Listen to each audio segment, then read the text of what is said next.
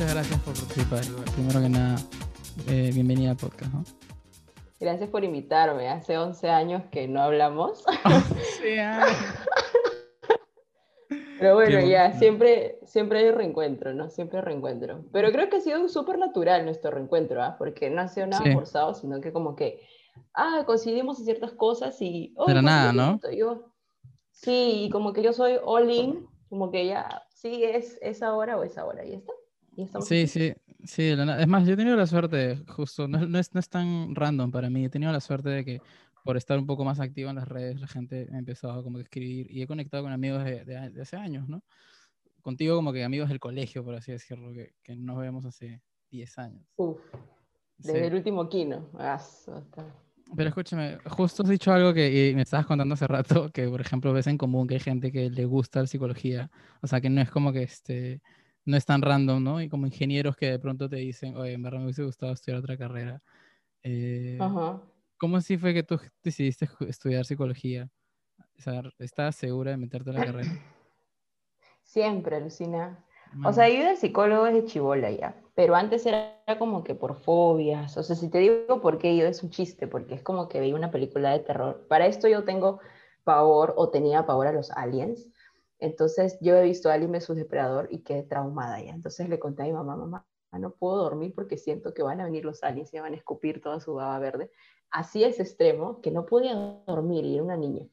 Entonces eh, fui a la psicóloga, en ese entonces psicóloga clínica, eh, Jenny se llamaba, y me pareció, o sea, tú eres un niño y siempre estás en contacto con muchos profesionales, ¿no?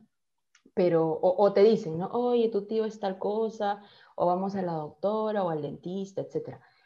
Pero en ese entonces yo la vi y siento que fue mágico, ¿no? O sea, siendo una niña yo veía cómo en su consultorio había muchos padres que acudían a ella y sentía yo su, cara de alivio al escucharla. O cuando yo estaba en, en, el, en, el, ¿cómo se dice? en el lobby, en la espera de mi consulta por este miedo irracional que tenía los aliens, es como que yo veía hasta niños con ciertos complejos, síndrome de Down, que a sus ojos se veían tan natural, o sea, ella los veía de forma tan natural y genuina, y así muchas cosas más que yo veía en consulta, o sea, no con ella, sino que yo esperaba viendo en el consultorio, estaban esperándola y yo sentía, wow, o sea, de todos los profesionales siento que, que hay una magia especial. Y eso fue cuando era chivol, ¿no? Como que 10 años, pero bueno, hasta ahí uno no sabe qué va a estudiar, ¿no? Pero después ya como que a los 16, así, a los, sí, a los 16 uno se gradúa ya, pero en primaria, como que acabando quinto de primaria, yo ya quería ser psicóloga, Lucina, por este impacto que había tenido esta persona sobre mí. Este, y ya, y después cuando fui siendo adolescente, ¿no? Ya, tú sabes, en ese entorno donde vivíamos, es como que yo veía otras profesiones y ninguna me parecía como que, ah, o sea, no, no era como lo que yo había experimentado siendo paciente en ese entonces. Y no sé, y por eso dije los 16, o sea, nunca sentí esa admiración tan grande, entonces ¿por qué no intentar ser psicóloga? Y ya, y, así lo, lo, intenté, investigué un poco más, este, igual creo que como que yo tenía el concepto de que el psicólogo solamente podía hacer como que terapia, consulta o estar en una clínica, pero ya luego se me abrió más, ¿no? El panorama, ¿no? Uf, dije, ok, entonces me gusta la carrera y además tiene muchos campos de acción. Entonces, vamos, o sea, es lo mío y me, y me animé a postular. ¿Y qué tal fue la, la, la diferencia expectativa-realidad de la carrera? Eh, cuando empezaste a darte cuenta qué es lo que realmente es un psicólogo, que estudia un psicólogo y empezaste a, a, ver la realidad, ¿no? Claro, mira, me gustaba más, ¿ah? cada vez me gustaba más, nunca me aburrí.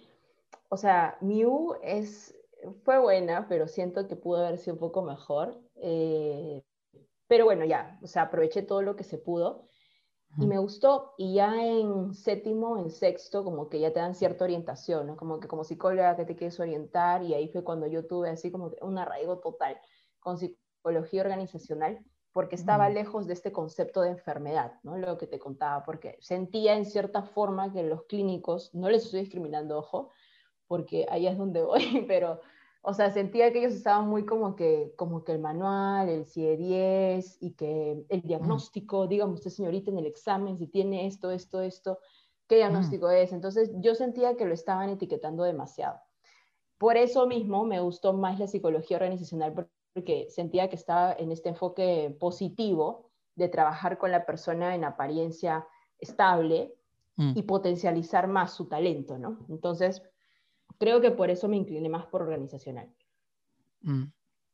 Eso fue en sexto, o sea, ya más o menos al sexto ciclo ya te, te, te, dan la posibilidad de empezar a, especializarte. Sí, como que ya puedes ir viendo, es más, yo recuerdo que, o sea, chibolita de 18 años empecé a buscar oportunidades de eso, ¿no? Obvio que fracasé porque era demasiado niña y el mundo de Orga es súper competitivo. No digo que las otras mm. áreas no las sean, pero en organizacional es como que el psicólogo adaptado a este mundo corporativo o sea, es, uff, súper competitivo. Entonces yo era una chiquilla y obvio que no encontré una propuesta, pero ya el año siguiente lo volví a intentar y ahí fue cuando encontré una oportunidad y bueno, ese lugar donde he estado trabajando ya seis años por ahí, ¿no?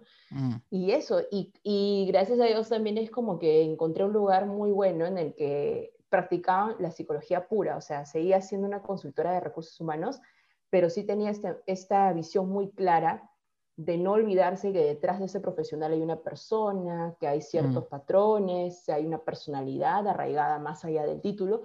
Entonces, eso me gustó y conecté mucho con, con mi equipo por ese motivo también. ¿Cómo es para la mayoría de gente que quizás no sabe, e incluso quizás en parte yo también, como, eh, ¿qué, es, ¿qué significa ser un psicólogo organizacional? O sea, yo también leo un montón, tengo bastantes amigos, pero obviamente no es lo mismo como alguien que lo estudie, ¿no? Claro. Mira, te lo diría técnicamente, pero no. Voy a tratar de ser lo más personal, desde mi experiencia. O sea, creo que el psicólogo organizacional es como un moderador, algo así, que es un mm. nexo, ¿no? Entre toda esta vorágine de empresas y las organizaciones, en, entre estas, este, este lado y una persona que quizás tiene una herramienta que es una carrera, un grado técnico o, o pregrado completo, que busque en cierta forma dónde poder llevar su talento, dónde hacerlo crecer si quieres.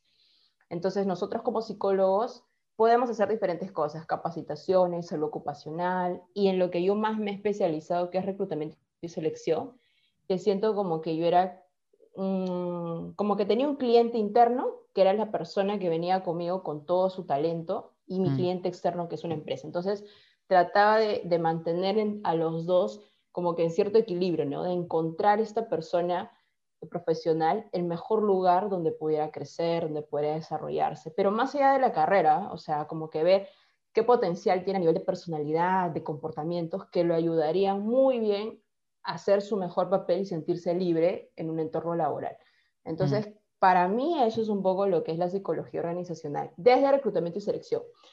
Puede ser que hay otros que estén en capacitación, inducción, etcétera, que te den otra, otra idea, pero en mi caso yo he sentido eso, ¿no? Como que he tenido mi cliente interno y externo y he sido como este puente, este canal conector para identificarlo, para identificar ahí cuál puede ser el camino entre el profesional y la empresa. Qué interesante. ¿Dirías tú que en el, ámbito, o sea, por ejemplo, en el ámbito, yo sé, quería hacer esta analogía, en, el ámbito clínico, tú no puedes hacer psicoterapia, eh, incluso es ilegal, ¿no? Este, ¿no? ¿no? lo puedes desempeñar porque necesitas tener una formación de psicólogo y colegiado, imagino. Pero en el caso de, por ejemplo, un psicólogo organizacional que está en un ambiente mucho más empresarial, es un ambiente corporativo. corporativo. Entonces, es que, que imagino que quizás hay puestos que puedan ser suplidos por no necesariamente psicólogos, quizás, quizás por, por administradores o, o, quizás este, ingenieros o otras disciplinas. ¿Tú crees que eso, pasa? puede pasar? O sea, pasa de hecho, sí, hay cierto intrusismo. No lo condeno igual, ¿ya? Porque también, o sea, trabajar en, en selección, en, en, selección diría yo, porque, o sea, capacitación lo puede hacer todas las carreras, selección también, creo yo, ¿ah? pero yo siento que aquí, o desde como yo lo he estado evaluando estos cinco años, es como que falta algo. O sea, hasta mismos postulantes me dicen, ¿no? Como que no había llegado a esto profundo de, una entrevista o de una evaluación grupal o de una evaluación específica que es un assessment center hasta el momento que llegué aquí con ustedes, ¿no? O contigo, porque siento que eh, hay muchos por el intrusismo profesional que hay en reclutamiento y selección, a veces es mucho como que, ah, ya, tienes A, B y C, ok, siguiente pasa, ¿no? O cumples esto, esto, esto, ya, estás apto. Pero cuando te evalúa un psicólogo, creo que hay una profundidad. Hay el ABC y aparte lo que está más abajo, que es como qué buscas o qué estilo de personalidad tienes, qué, digamos, qué tipo de liderazgo se te acopla mejor, o sea, cuál es tu entorno, cuáles son estos patrones que todavía tú manejas, ¿no? ¿Qué conflictos no resueltos tienes? Entonces, siento que ese input de un psicólogo, al evaluar de esa manera más profunda, asegura en cierta forma una mejor estabilidad entre profesional y colaborador. Me da la impresión. Pero, mm. o sea, no condeno el intrusismo, como te digo, pero siento que cuando un psicólogo está en selección, le da un plus adicional, que el mismo postulante lo siente como toda una experiencia, ¿no? Porque ellos te dicen, pero ¿por qué me preguntas estas cosas? Pero es que en realidad, o sea, ¿cómo voy a conocer tu historia separando solo tu lado laboral de personal? O sea, tiene que haber una conexión porque no es que tú vas a tener dos caras en diferentes lados, sigue siendo uno, eres mm. íntegro, ¿entiendes? Entonces, por eso creo que los psicólogos tenemos un plus ahí en eso. Sí, sí, y tiene sentido, ¿no? Tiene sentido porque por algo te has dedicado a, no sé, bueno, no, no sé cómo será en la maya, ¿no? Pero de hecho deben haber también muchos, muchas, muchas habilidades de un psicólogo centradas en, en, el trato humano, ¿no? En el trato, en la dirección humana. Por supuesto, en la confidencialidad, en la entrevista, este, mm. en la escucha activa, en la capacidad de, de, análisis. No digo que los otros profesionales no tengan análisis, pero nosotros podemos conectar muy bien, ¿no? O sea, relaciones pasadas, vínculos pasados con comportamientos predecibles en un entorno laboral. Entonces, creo que eso es lo que ayuda bastante. ¿Y cómo fue entonces que ahora viene tu historia con, con, el tema más, más clínico, ¿no? Que ahora te está empezando a jalar Ah, ya, deep, deep total. Ya, o sea, de hecho que está, o sea, de hecho que la pandemia, y ese es un poco el mensaje que quiero dar, ¿no? Como que, a ver, uno, porque psicóloga, no quiere decir que yo no tenga, o sea, de que yo esté libre de sentir, no sé, un episodio, o de tener un episodio depresivo leve, o depresión, o porque sea psicóloga no quiere decir que estoy, digamos, alejada de la ansiedad, o no padezco incertidumbre, o quizás no quiere decir que a veces no me inundaban mis pensamientos.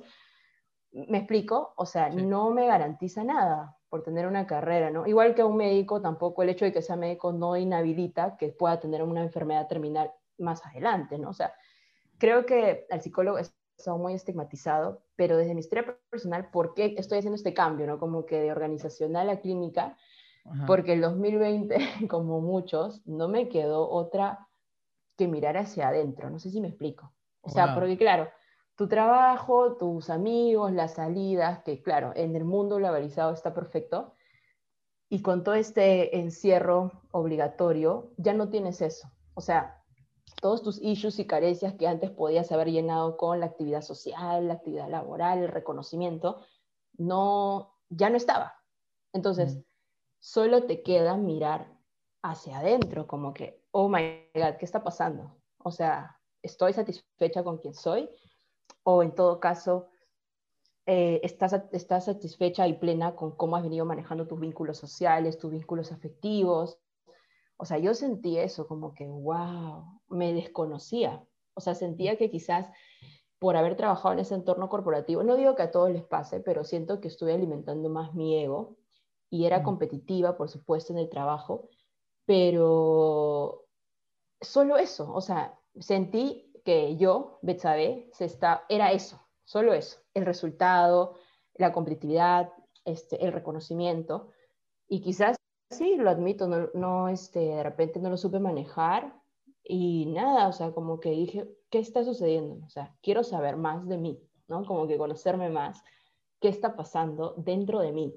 O sea, olvidemos todo lo que pude haber conseguido ya, olvídalo. Más allá de tus logros, eh, entre comillas, ¿no?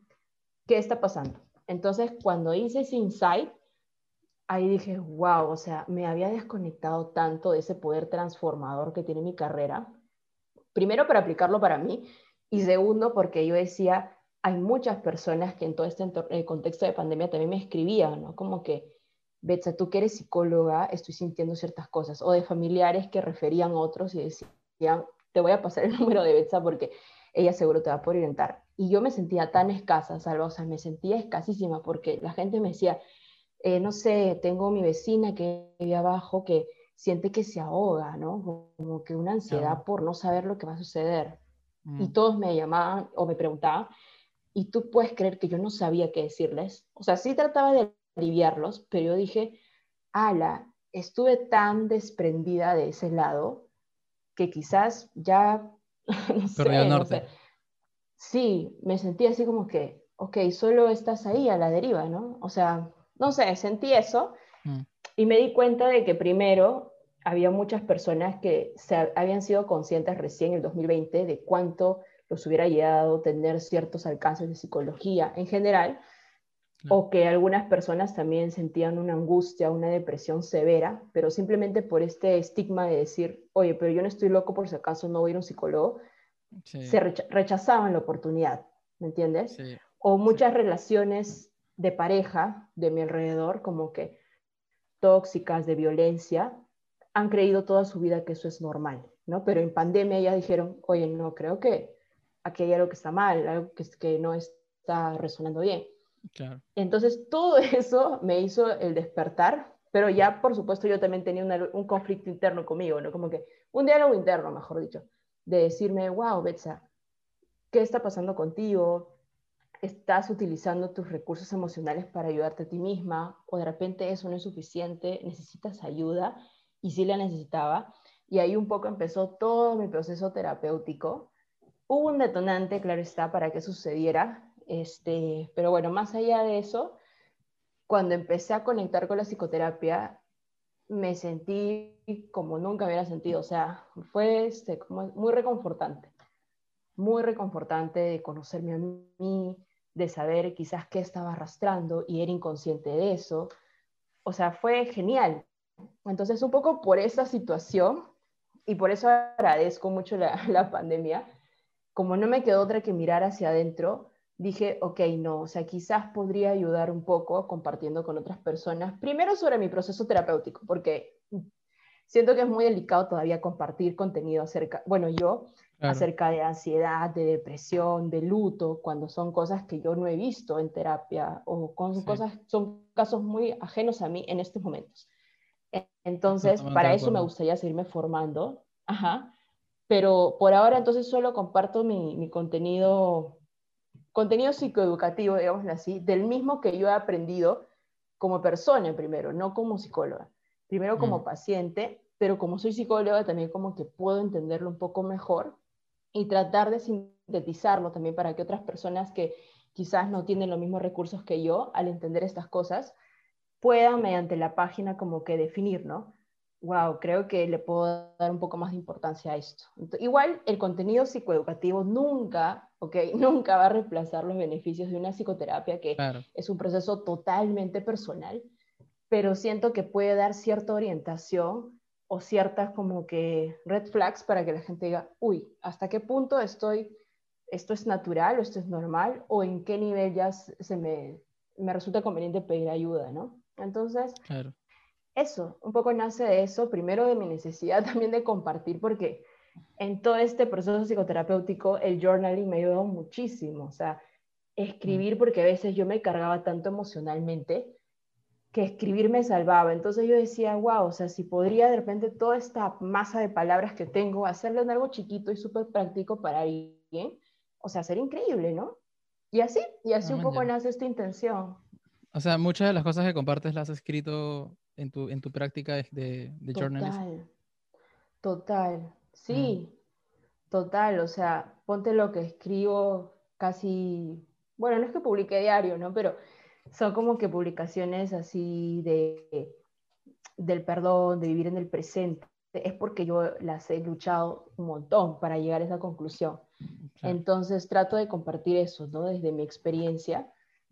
Y, y, eso creo que también ha conectado un poco. Al principio, te juro, yo dije, me va a seguir mi mamá, mis amigos, ya 10 personas, no importa todo bien, con tal de que haya, aunque sea, que mueva una sola fibra, yo me siento satisfecha.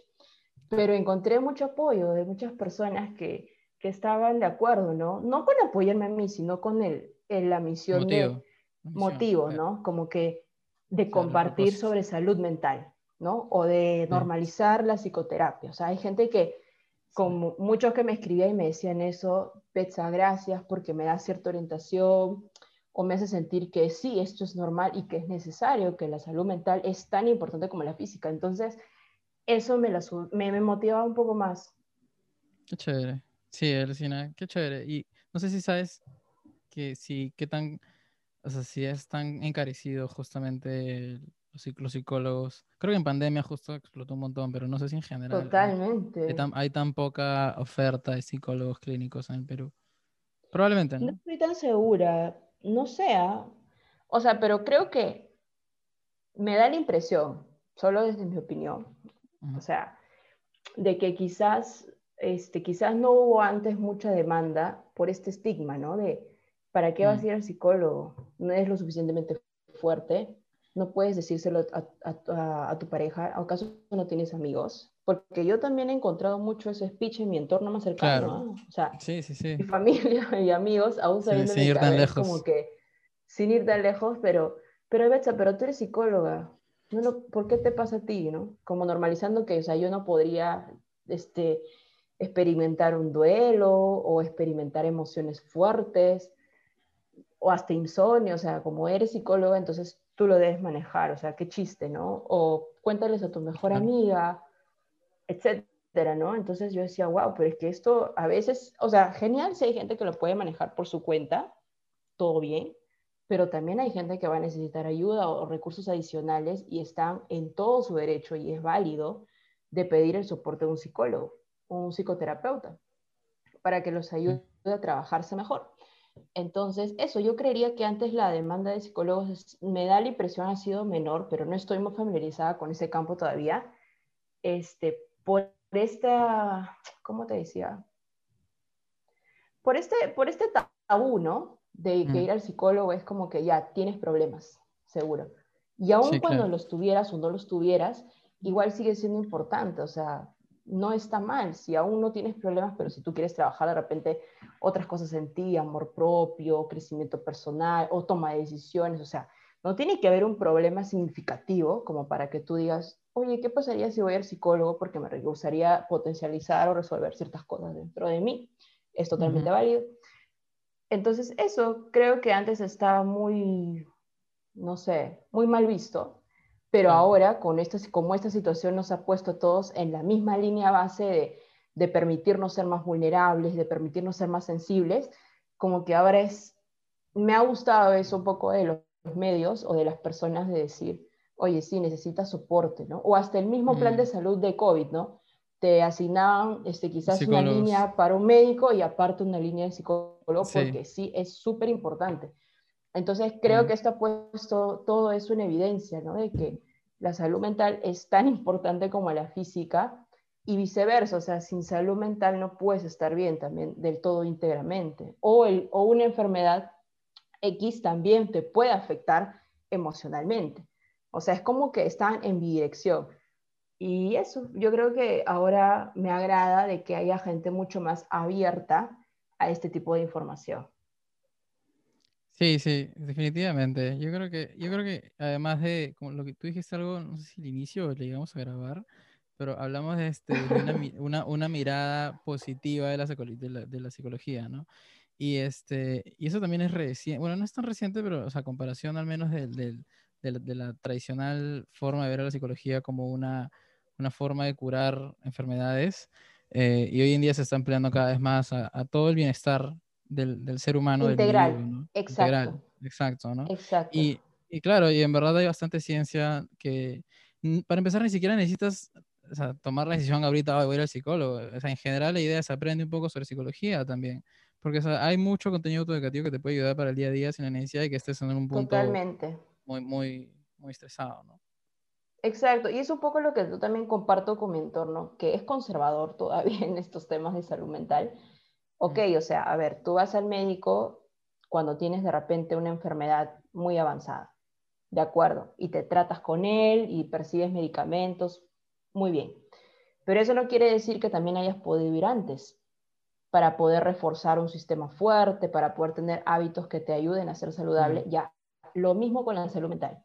No tiene necesariamente que haber un detonante fuerte este, para que tú recién acudas. También puedes acudir por voluntad para decir, ok, hoy quiero trabajar esto en mí, quisiera reforzar ciertas cosas, ¿no? Para estar también emocionalmente saludable como para afrontar ciertas cosas en el futuro. O sea, creo que lo trato de, hacer en esa analogía para que otras personas comprendan mejor. Y, y, eso, ¿no? El mensaje es el mismo, de que tratemos de normalizar que este es un proceso que nos puede ayudar a todos y que se pueda aplicar a todas las áreas de tu vida. Sí, es cierto. ¿Sabes qué? Alucina que en el camino también de, de, querer eh, entender y saber cómo apoyar esta, estas ganas, ¿no? De compartir sobre, sobre salud mental. En ese camino me di cuenta de que también hay algo como que detrás. Y es que una vez vi un video de esta analogía, de, por ejemplo, em, si hablamos sobre, por ejemplo, no sé, algo que está en tu estómago y cómo funciona, o sea, estamos, con un, estamos con un médico y estás contigo, o sea, tú no vas ni a opinar porque no te imaginas ni siquiera cómo, cómo funcionan los intestinos, ¿me entiendes? vas a estar calladito escuchando al médico porque el médico sabe lo que, de lo que habla. Pero en, el caso de la, en el caso de la mente, supuestamente todos somos, todos somos ah, este, expertos, ¿no? Como que no, yo, soy así, ¿me entiendes? No, que mi vida es así, no, es que yo pienso esto porque tal.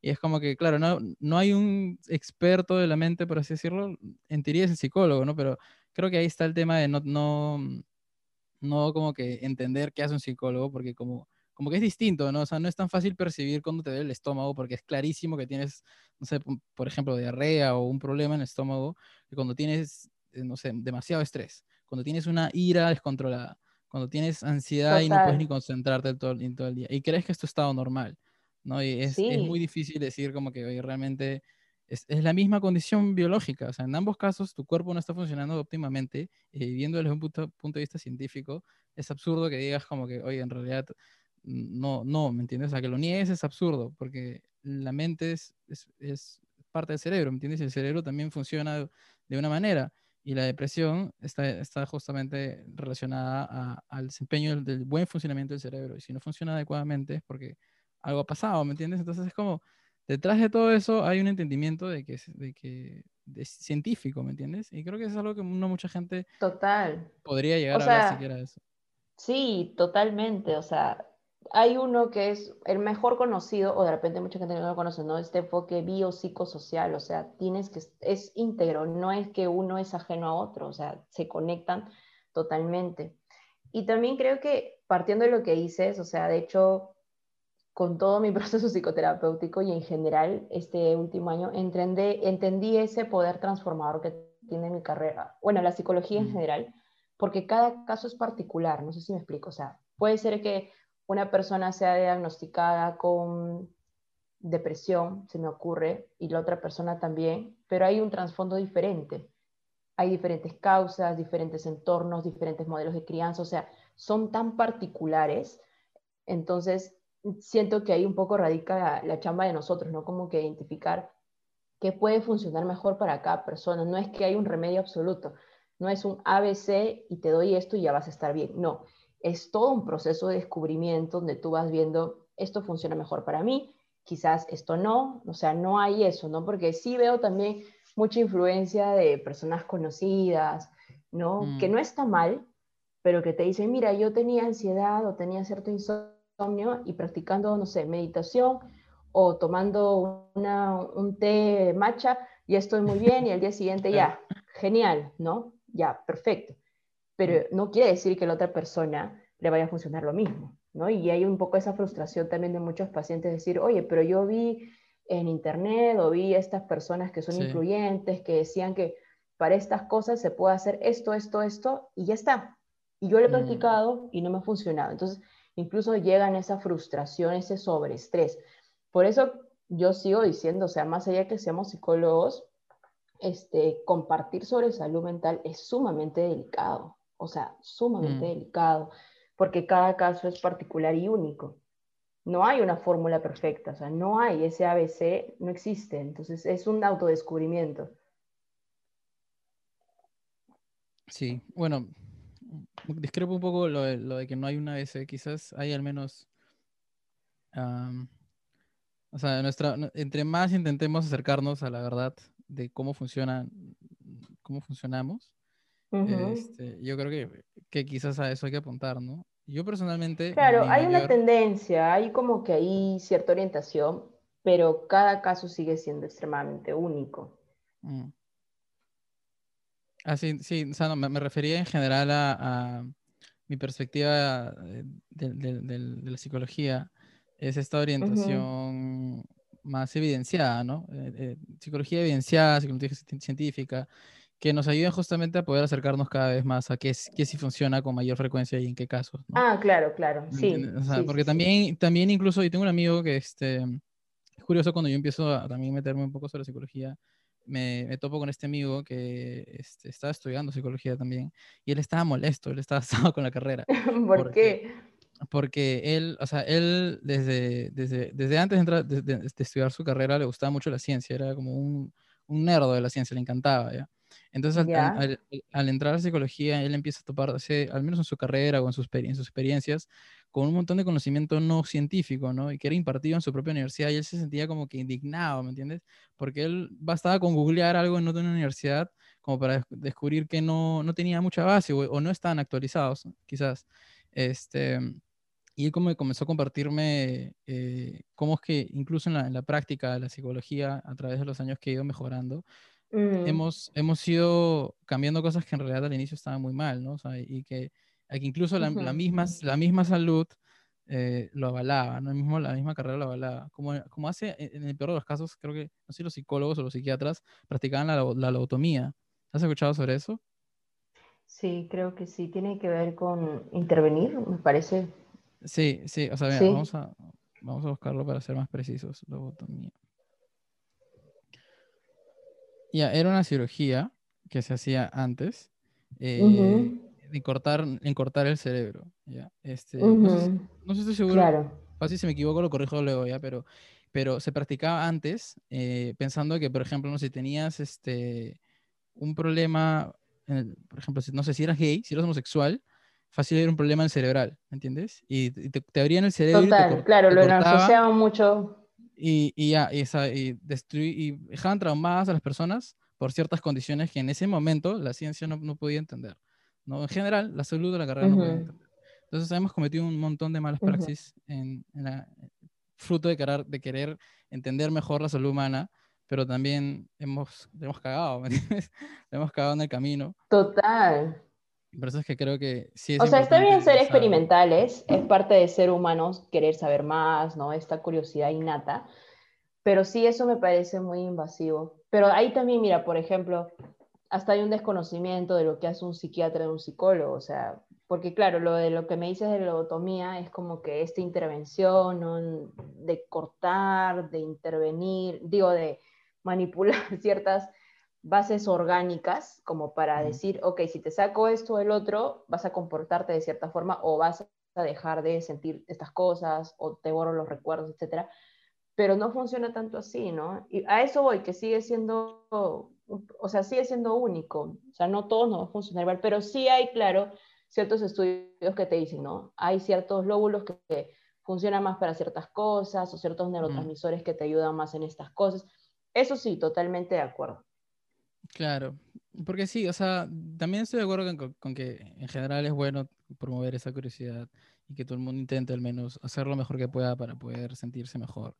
Pero yo creo que igual lo ideal es que, lo ideal es que, que, en general todos intentemos uh, dar lo mejor para todos y no como que dejarnos llevar quizás por, por algunas prácticas que quizás sí nos han servido, pero, pero que en realidad si, las criticas y te empiezas a como que a darte cuenta que tan beneficiosas son, a veces pueden, pueden ser más perjudiciales que positivas, ¿no? Como las, las, por ejemplo, las famosas frases, ¿no? De, este, si comparas los consejos de tus amigos que te dicen, este, no sé, si quieres superar a, no sé, a tu flaca, te da, un, te, da, te da un consejo malísimo, ¿me entiendes? Es como que, más bien, claro estás con otra huevona y, o emborráchate o, cosas así, ¿no? Descárate Tinder, claro. Cosas O lo que sea, o lo que sea, ¿me entiendes? O sea, cualquiera puede dar consejos, sí, pues, pero no es lo mismo un consejo que realmente va a ser saludable para ti.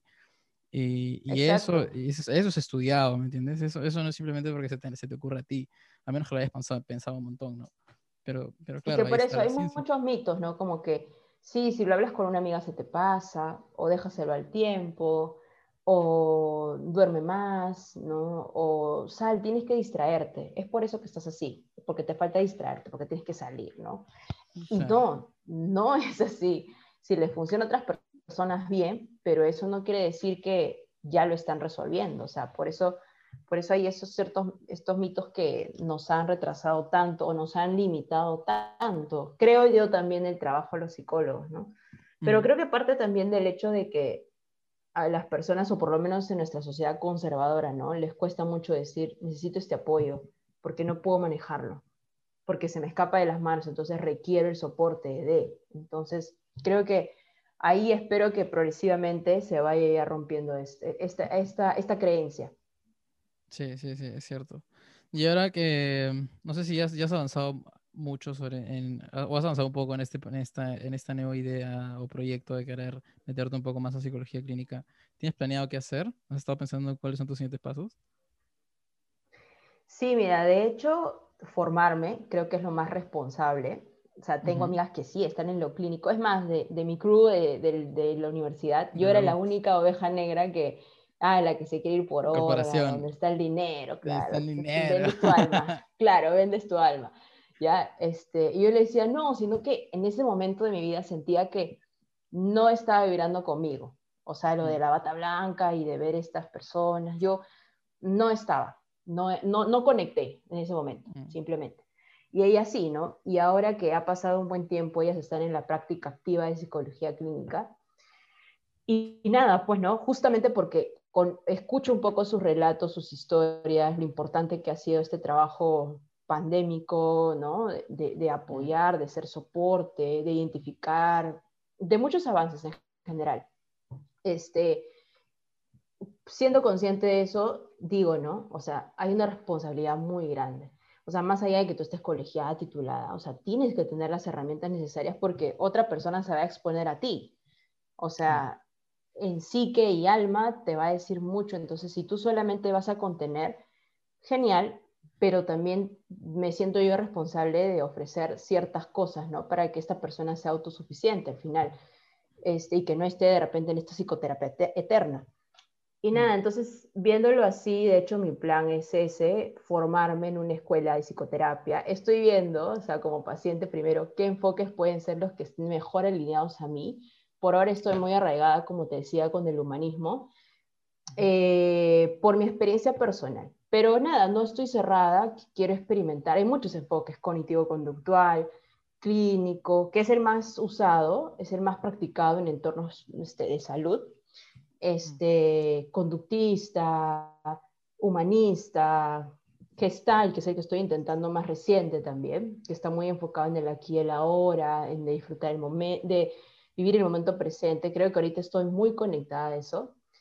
Y nada, entonces primero quiero como paciente seguir experimentando, seguir chambeándome, como que hacer que todo lo mío sea tierra fértil para estar más abierto a nuevas cosas. Y ya pues luego formarme, ¿no? Igual hay muchas instituciones que en septiembre todavía recién van a abrir sus vacantes, entonces nada, estar abiertas a eso, a, a la formación de clínica y seguir compartiendo todo lo que se pueda de mi experiencia en terapia, ¿no? Poco a poco para ir concientizando a otras personas o ayudándolas, orientándolas. Y nada, eso por ahora, ¿no? Más adelante todavía no sé, pero tengo esa, esa, ese llamado ahorita de querer conectar así con mi carrera. O sea, a este punto, a mis 27, en plena crisis, siento que estoy ahí, ¿no? Como que queriendo conectar de esa forma. Qué chévere. Y ¿Qué, tal te fue con eso? Con querer decidir tomar esa decisión quizás un poco fuerte, no sé si lo fue, pero suena al menos valiente en el sentido de querer hacer un gran cambio, ¿no? Quitar tu cambiarte de carrera, quitarte tu chamba, o sea, no es algo como que tan fácil. a lo de quitarme de mi chamba, sí, también. O sea, pero, a ver, o sea, yo me fui de mi chamba porque, o me estoy yendo, pero es porque más necesitaba un cambio para saber qué hay detrás, ¿no? Porque claro, estás en tu zona de confort y como que yo quería ya, si no es ahora, ¿cuándo? ¿no? O sea, es que por eso, todo eso lo incorporé en psicoterapia, o sea, dije, mm. si no es ahora, ¿cuándo? ¿no? Como yo quería ser tan competitiva, tan corporativa y quería tener todas las condiciones aseguradas, hasta incluso para dar un cambio, ahora me dije, no, ¿por qué no arriesgar y decir, ok, quiero cambios, tengo que decidir por un cambio y hacerme responsable de las consecuencias que puede tener esta decisión y confiar en mí. O sea, porque un poco, o sea, el issue más grande que yo he trabajado en psicoterapia es soltar. Entonces, ¿qué mejor oportunidad que esta para decir misma, Betsa, suelta y confía que va a venir algo mejor, ¿no? Pero a la Betsa de antes, si quizá no hubiera tomado psicoterapia, te hubiera dicho como que, a ver, me voy a salir de mi trabajo, ok, en tres meses ya la hago, postulo, estudio algo más, ¿me entiendes? O sea, súper controlado. Y entonces eso a mí me estaba generando un malestar, psicológicamente hablando, ¿no? De ser mm. muy estructurada. Al principio, antes no, antes era como que yo lo normalicé y dije, pucha, chévere, porque soy estructurada, soy rígida, soy planeada, ¿no? Pero ahora es como que, no, ahora simplemente quiero confiar en mí y si me equivoco, me equivoqué, hay aprendizaje, pero sigo, ¿no? Como que estar en este flow, que es en el humanismo, vivir en flow, como que, ok, ajusto, suelto, ajusto, suelto, y voy definiendo qué es lo mejor para mí. Entonces, creo que ese es un poco, ¿no? Haberme dicho, Betsa, vamos a trabajar esto de soltar o no soltar, y qué mejor escenario que este, para intentarlo de forma consciente. Y nada, y creo que por eso me animé, ¿no? De hecho, sí le quiero dar unos añitos más a la psicología organizacional, unos añitos, porque lo mío igual de psicoterapeuta es un, es un camino, ¿no? O sea, yo no es que a, mañana porque se me da la gana puedo ser psicoterapeuta, no, tengo que formarme, tengo que definir y progresivamente ser muy responsable para ya ser psicoterapeuta. Pero sí, ¿no? Creo que eso, eso me impulsó a la decisión de vivir en, vivir en flow, soltar y ver qué, qué, viene para mí, qué, qué, es lo nuevo, no sé, cuál es el aprendizaje. ¿Tú crees que exista como un, un, un híbrido, un, un, intermedio entre, entre esas dos carreras, o sea, esas este, especialidades, por así decirlo, psicología organizacional y un poco más psicología centrada en la salud? Mm, o sea, en apariencia es la salud ocupacional, ¿ya?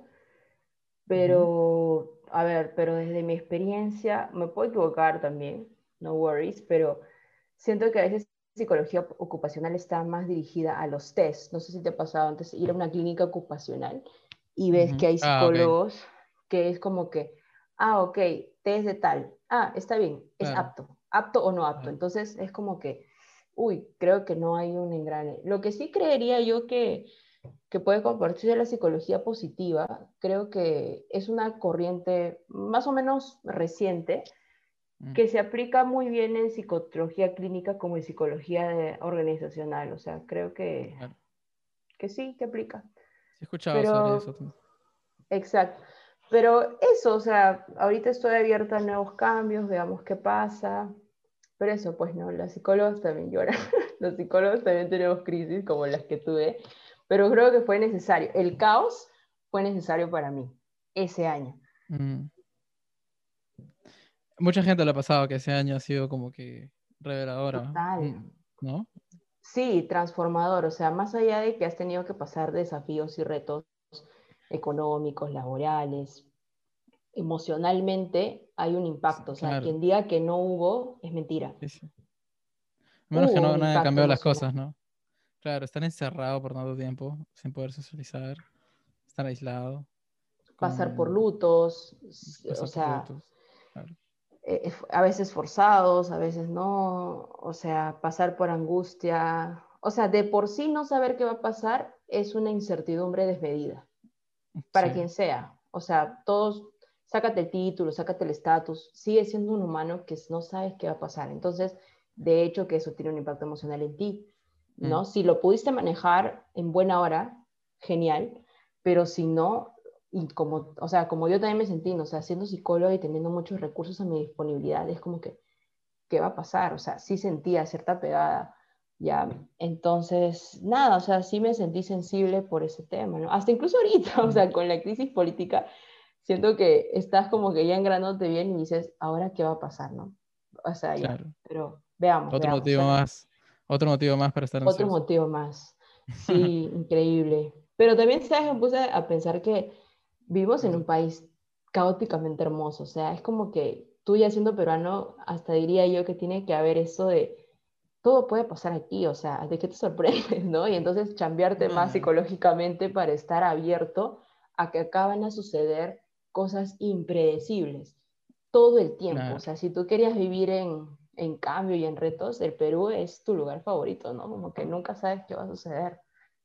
Eso está bonito, a veces es una perspectiva muy positiva y saludable de construir resiliencia, ¿no?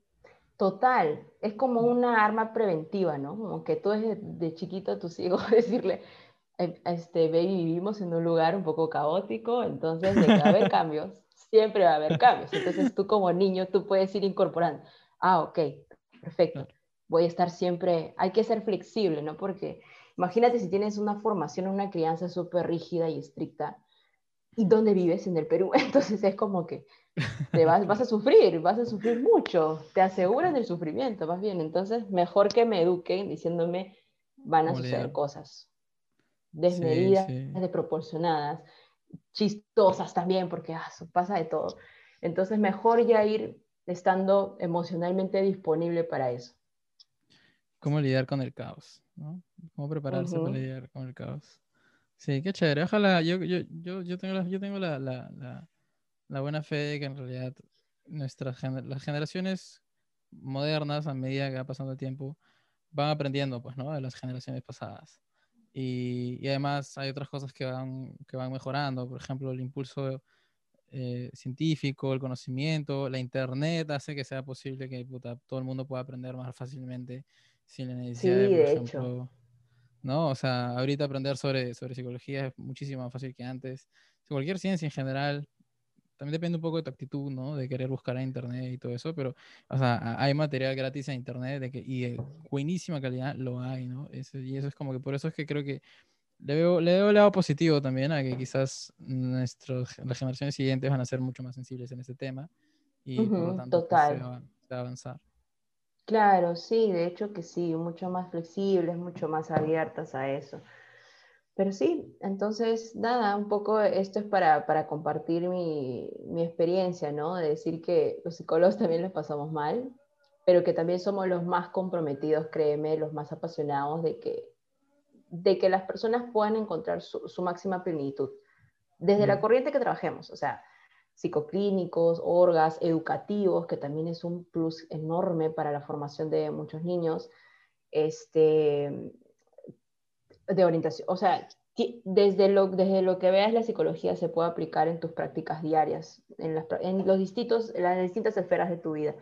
Entonces creo que ese año hice ese insight, ¿no? Ese poder tan fuerte que tiene, tiene mi carrera y como que conecte un poco más ahí con mi, con mi vocación.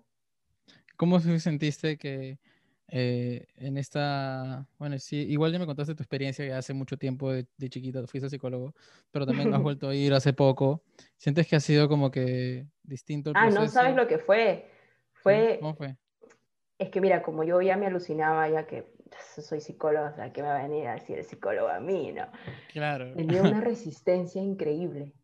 O sea, una resistencia increíble este, lo bueno es que mi psicólogo fue súper paciente conmigo y creo que también hay eso de conexión, o sea, no es que un psicólogo sea perfecto, no es que si tú vas al psicólogo tienes que quedarte con él toda la vida, no, tiene que haber ese rapport, esa empatía que va más allá para que tú te sientas cómodo y libre. Entonces, yo al principio tenía muchas resistencias, ¿no? Porque yo misma, yo solita me hablaba y yo me autodiagnosticaba, ¿no? Ay, seguro es porque yo soy así, porque ya fui así, sí, ya lo tengo. Entonces mi psicólogo era como que... Controlaba risa. Controladora al máximo. al máximo, ¿no?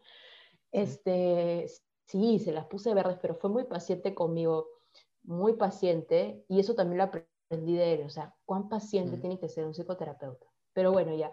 Entonces, claro, yo decía, ya, yo me diagnostico, creo que yo hablaba demasiado, y después como que debe ser a la cuarta sesión, saqué mi máscara, o sea, uff, reventé. O sea, así sentí que como que saqué todos mis prejuicios, etcétera. Es como que entra en mí, o sea, necesito ese acompañamiento, por favor, necesito ayuda. Entonces, a partir de esa sesión fue mucho más fácil. Fue natural, fluyó mejor. ¿Dijiste un número? La ah, recuerdo. La 4. Pero hay gente que, claro, lo mm. puede hacer desde el principio, mucho más rápido. o sea, es, es, cuestión de conexión, ¿no? Pero yo te digo que la sufrí mucho por eso, porque siendo psicóloga decía, o sea, yo misma soy, pues, ¿cómo me va a decir este hombre? Pues, ¿no? Pero yo decía, no, a ver, acá no eres psicóloga, eres una humana más, despréndete, ¿no? Y ya progresivamente lo fui trabajando así y ya llegó un punto que dije, sí, o sea, me siento mal y ya pues lloré, no sabes, horrible, o sea, me abrí un montón. Y es más, yo siento que me he vuelto mucho más sensible últimamente, o sea, ahorita me doy esa libertad de conmoverme más por las cosas, o sea, llorar es mi pasión últimamente, es como que veo cosas y yo digo, ah, no, no me voy a conmover, pero digo, no, pero ¿por qué lo voy a esconder, mañana? ¿Por qué? Si, mm. si a mí me conmueve, lo suelto, ¿no? Pero todas esas son cosas que he ido aprendiendo en el camino. Y nada, y eso, pero a otras personas les puede pasar diferente, quizás son mucho más sensibles y abiertas y desde el día uno se permiten compartir cosas íntimas con su psicoterapeuta, pero a mí, imagínate, fui dura hasta la cuarta, el cuarto round que ya caí y dije, ya, ok, sí, necesito. Me pasó, me pasó, Nada, me pasó igualito. ¿Sí?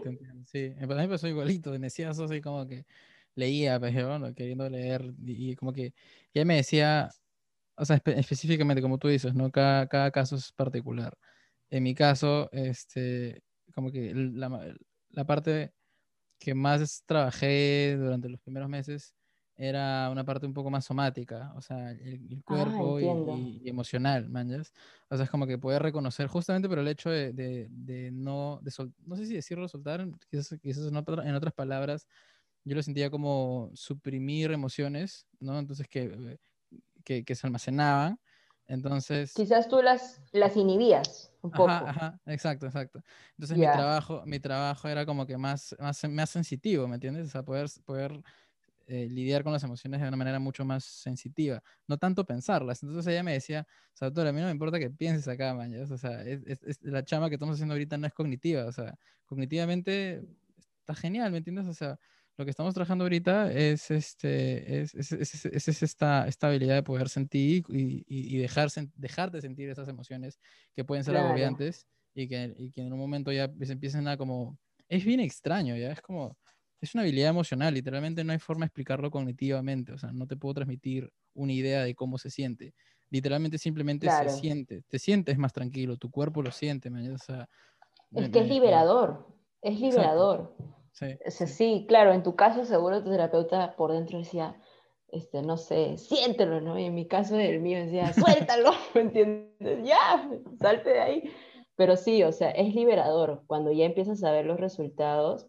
Y también mm. algo que me impactó mucho es que yo pensé que al, ser al, al, estar en un proceso de psicoterapia, tú cambiabas tú, and that's okay.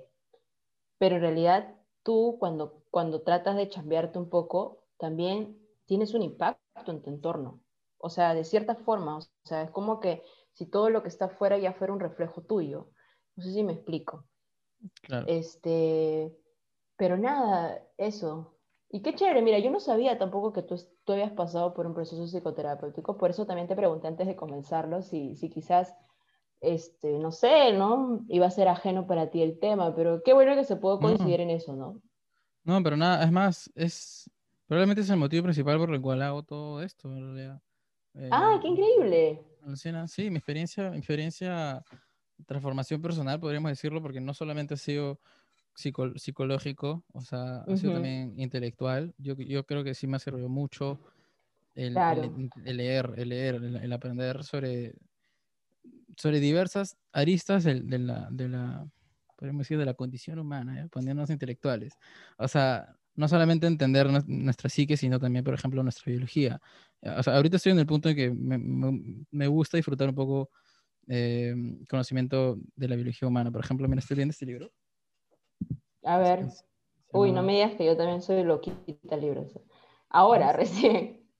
Se llama... Behave. ¿Ah, sí. sí la biología de, los, de las... Ah, sí. Espérate, me quedé... A ver la biología de humanos en our best and the worst, lo peor y lo mejor. Sí.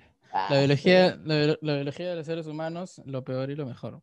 Y este, es un libro bien, bien, bien duro, ¿ya? O sea, lo, terminaré en un año fácil, porque es bien duro en biología, o sea, no es como que... Tómate el tiempo que creas necesario, sí.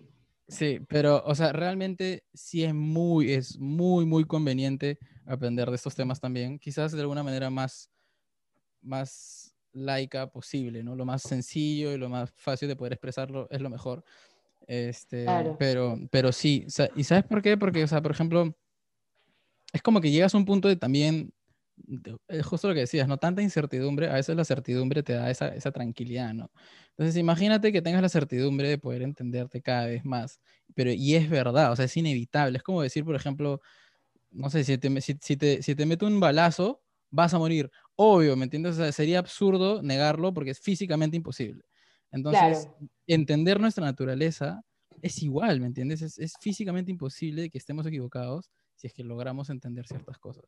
Y hoy día los avances en la, neurociencia, este, los avances en, en, las ciencias humanas han crecido tanto que literalmente podemos acercarnos más a la verdad sobre cosas tan complejas como la salud mental, ¿no? que antes era más de las ciencias sociales y ahora la, contribución científica es un poco más mayor, ¿no? Y entender, por ejemplo, por qué, por qué existe la ansiedad, por ejemplo. ¿no? no es querer decir, hay que eliminar la ansiedad. No, no, tiene, no puedes eliminar la ansiedad. mira, eso es uno de mis grandes aprendizajes también. O sea, quizás tratando de, compartir un poco contigo que tú te inhibías ciertas cosas y que quizás por eso somatizabas. En mi caso era como que yo trataba de evadir situaciones, este, ¿cómo decirlo? De evadir este dolor o situaciones estresantes, o sea, no me entregaba, como decirlo, a la tristeza, ¿no?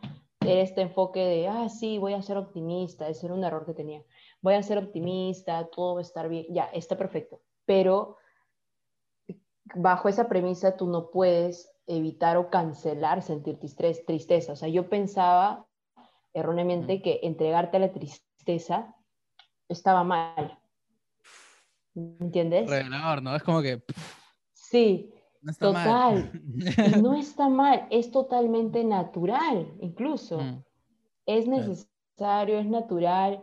O sea, tienes más bien que hacerlo porque si no contienes y contienes y más y al final nunca lo resuelves. Era como que yo, yo pasaba como que, claro, el, el, ¿cómo se dice? El abismo, el, ¿cómo se dice? El atajo. Quería tomar el atajo. Ahí está, ¿no? De la situación que tenía enfrente, estresante, conflicto, lo que sea, quería tomar el atajo y todo bien, ¿no? Pero no, todo lo contrario, más bien ya tenía que hacerle frente y decir, ok, te miro face to face, aquí estoy miedo, soy lo que soy, o sea, vamos, ¿no? Vamos a, vamos a pasarlo juntos, pero eso, creía que sentirme triste estaba mal, alucina.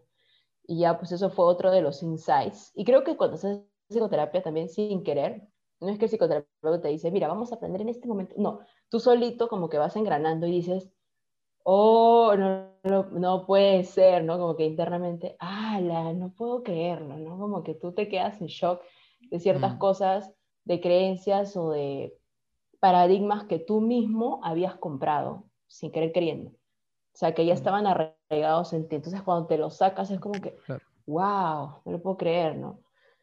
Pero bueno, eso. Pero qué bien, o sea, no sabía de, de, tu, de tu proceso.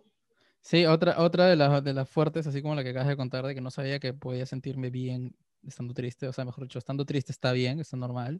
Este, otra que también me, me, destruyó fue cuando entendí que podemos sentir varias cosas a la vez. O sea, no estamos necesariamente tristes, sino podemos estar, pues, podemos estar tristes y a la vez angustiados, a la vez estresados, y a la vez ansiosos y a la vez, este, o sea, podemos sentir varias cosas a la vez. O sea, podemos sentir hasta felices, este, alegres y, y tristes. Es como que, por ejemplo, está la típica imagen de alguien en un luto llorando y de pronto se acuerda de algo y se pone a reír, ¿no? Y, de, la nada sigue, y, de la nada sigue, y de la nada sigue llorando. Es normal, ¿me entiendes? O sea, es, es algo que, que, es como tú bien dices, ¿no? Es, es natural, ¿no? Sí, dame un segundito, a ver, para seguirla voy a cargar un toque. Ya. ya. Y sí, ¿ves? Sí, bueno, resumiendo. Después de un break.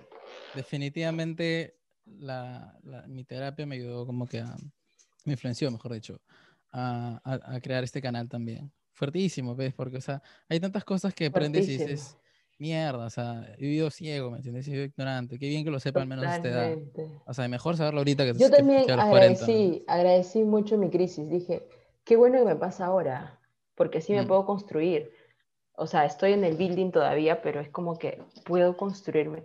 hasta incluso como que en tu casa, bueno, yo que yo con mis papás y mi familia conservadora, ha sido también un cambio, ¿no? Porque, a ver, o sea, un poco de mi historia personal es que mi familia es de, del sur del Perú, de, del Perú profundo, donde en el sur hay esta, esta idea, ¿no? De que o se hace bien o no se hace, ¿no? Las cosas se hacen bien, ¿no? Todo sale mm. como debe ser, las cosas como deben ser. Mm. Entonces, todo eso no me permitía, por supuesto, ni siquiera ser flexible conmigo, ¿no? O sea, creo que está muy relacionado con esto de que yo quería tener el control, de que quería que todo esté planificado, de que sea perfecto o de que mejor no lo haga. Entonces, mi miedo al fracaso, o sea, en psicoterapia me di cuenta, era altísimo. No me podía ni siquiera dar una chance de error. Y ahora todo lo contrario, por eso agradezco mucho que me haya pasado esta edad, porque digo, de ahora en adelante, quiero fallar más.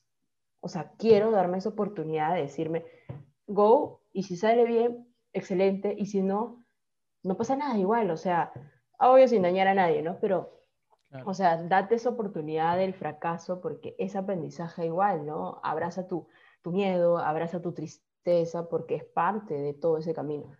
Entonces, eso, ¿no? Y lo trato de compartir un poco con mi familia. Obvio que están ellos súper resistentes, súper resistentes, pero cada vez lo entienden un poco más, ¿no? Como que mm. no es nada personal, simplemente que yo desde mi generación decido cortar eso.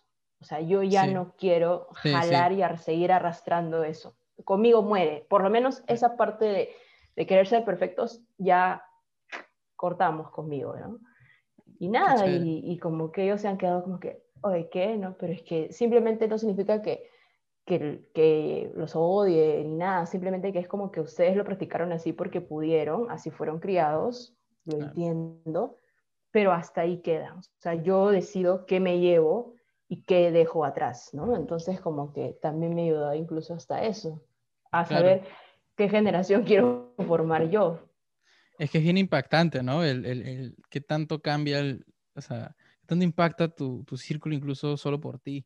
No sé, si realmente tú haces este proceso de sanación o de conocimiento personal, de desarrollo, y no, solamente, y no solamente, claro, sanación, porque justo acabas de decir algo bien interesante, que, ponte, hiciste terapia por, eh, y, te ayudó porque trabajaste directamente quizás algunos temas más personales, pero indirectamente, como indirectamente, como, este, como consecuencia, o sea, te ha abierto un montón de oportunidades que no esperabas necesariamente ir al psicólogo para trabajar, ¿no? No esperabas ir al, ir al psicólogo para, para, por ejemplo, este, tener una mentalidad mucho más más este, positiva al riesgo y así, por ejemplo, quizás tener mayores oportunidades y, no, y, y, eso te ha dado la posibilidad de quizás hacer, este, tomar mejores decisiones, por ejemplo.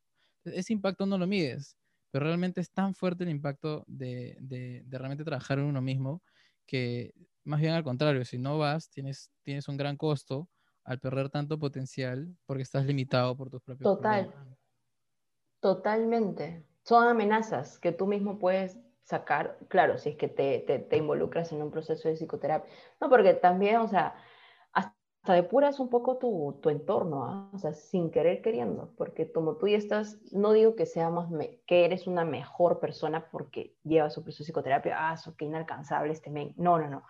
Es simplemente que como que te chambeas a ti mismo, tú dices, o, e, o sea, te juntas con tus amigos o las personas y dices, oye, pero esta persona como que se sigue quejando de lo mismo, ¿no? O sea, esta persona sigue en plan de víctima. O sea, le pasa lo mismo y repite y repite y está como que ahí, círculo tras círculo, como un hámster. Entonces tú ya estás como que pensando, mm, quizás ya no vibro tanto con esta persona, no porque sea mala persona, sino porque está en la posición de víctima y yo ya quiero salir de ese mindset, ya no lo quiero para mí. Entonces como que ya tú decides si sigo acompañándome de ese entorno o quizás busco otras personas con las cuales hoy simpatice mejor por otros temas, ¿no? Y sí me ha pasado, o sea, o sea, tener amigos que sin saber, ¿no? En 2020 también se chambearon en psicoterapia y se nota, es evidente, porque hasta cuando les hablas, o sea, hay esa química, ¿no? Que, ala, sí, tienes razón, ¿no? Eh, o cuando también te juntas con gente del pasado que no viste en pandemia, que como te digo, sigue repitiendo lo mismo, el mismo mm. error, la misma situación, la misma persona, y es como que, o sea, Cholo, ¿no te cansas? O sea, ¿no crees que hay algo de responsabilidad en eso tuyo que quizás tú podrías trabajar? O sea, sin, sin dejar de decir sí, porque esta persona me hizo esto, porque esta situación, ya, ok, está bien, pero más allá, ¿qué puedes hacer por ti? O sea, ¿qué está pasando? O sea, estás siendo consciente de eso. Y nada, y eso, pero sí, sí, hay, hay, todo un cambio. Seguro también a ti te ha pasado, no lo sé, ¿no? Como que ya tú, ah, también has trabajado ciertas cosas o sea, y tú dices, ah, eso ya, ni qué decir, o sea, yo, yo te juro que siento que eh, mis... Yo estaba creo que un año, ocho meses, no me acuerdo el tiempo, pero o sea, el tiempo que he invertido ahí es el mayor retorno. Más, es más retorno que, que, que, mi carrera, te juro. o sea, siento que soy, soy, otro brother, de verdad. Soy, soy otra persona. Soy otra persona. Ah, entré, entré, entré y salí como un producto distinto.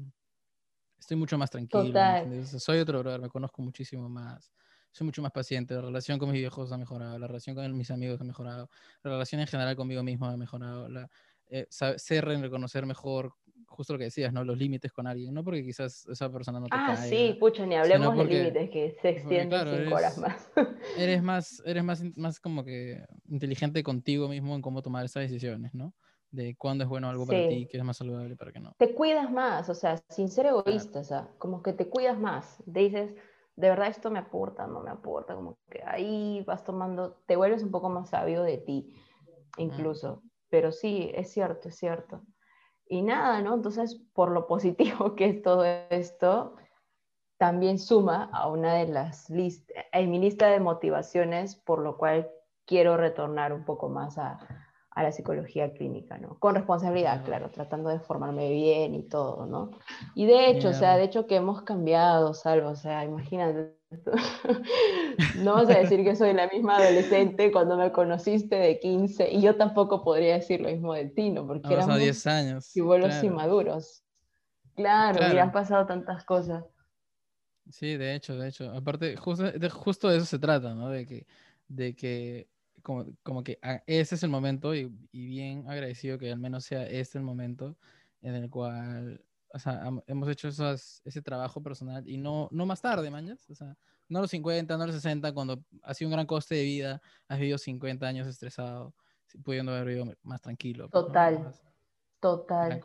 Sí, sí, sí. Por eso agradezco el caos. Totalmente. Antes hubiera dicho, pero ¿por qué a mí? ¿Pero por qué a mí? Si yo hice todo bien, todo lo que está correctamente socialmente aceptado, ¿por qué?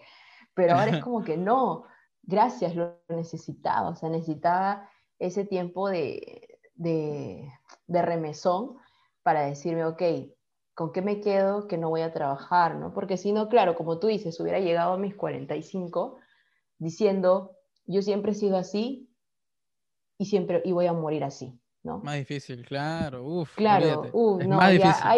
Ahí, sí yo ya me tiraba un balazo, ya no, olvídate, o sea, qué horrible hubiera sido llegar a esa edad y decir, yo siempre he sido así, yo voy a morir así, no voy a cambiar, ¿no? Entonces, como que, o sea, tampoco es que cambies todo de ti, no, sino que te chambees mejor, que te poncialices, claro, y que seas consciente de tus decisiones. Sí, sí, sí, como que sí, tal cual, una actualización de software total. Entonces, eso, eso es lo que agradezco de, de, toda esta situación. Y nada, o sea, qué bueno que, que, que, se pueda compartir así contigo, porque en realidad, aunque tú lo creas, cuando a veces tú conversas con otros, otra gente que quizás no ha pasado por un proceso psicoterapéutico, como que dicen, ah, ya, está bien, sí, qué bien. Están escépticos. Que, sí. Totalmente escépticos, herméticos, ¿no? Este, Y tú mismo no, no, te das esa oportunidad de profundizar más con esa persona porque no lo sientes natural, como que no fluye. Entonces, nada, no, no pensaba encontrar, oye, en esta conversación, más allá de hablar de psicología, que tú también has pasado por algo similar, lo cual es súper interesante. Gracias. Exacto, amigo. Sí, ha sido bien, bien, bien chévere. Oye, escúchame, ¿y cómo así nació esta, esta idea de, de traerlo con, a, tu, a tu Instagram y, y, y con este formato de, de, publicar estas ideas micro, microeducativas, ¿no? Microeducativas. O sea, primero porque Instagram es una red que a mí me parece súper chévere, es la con la que estoy más familiarizada, porque también podrías haber escogido otros canales.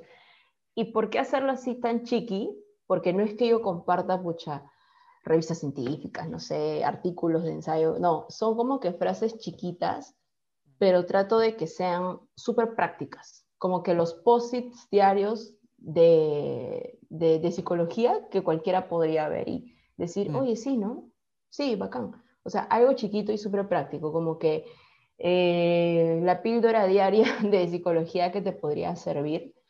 Este, y eso, y como escribía tanto, en verdad, yo decía, no, algo tengo que hacer con esto, porque, o sea, escribía mucho de mis issues personales. Mi psicoterapeuta no es que me obligaba, pero yo sentía que cuando no hablaba con él es como que yo, oye, no, tengo que sacar, no me puedo esperar hasta verlo otra vez, necesito sacar todo y escribía y fluía y fluía de tal forma. Y al final de todo este, este papelón yo decía, oye, pero de acá se puede sacar una conclusión chiquita, ¿no? Como que, perdónate. Esa es la conclusión de todo eso que has redactado. Y ahí empezó un poco, ¿no? Y saqué una publicación de eso, ¿no? Como, perdónate porque.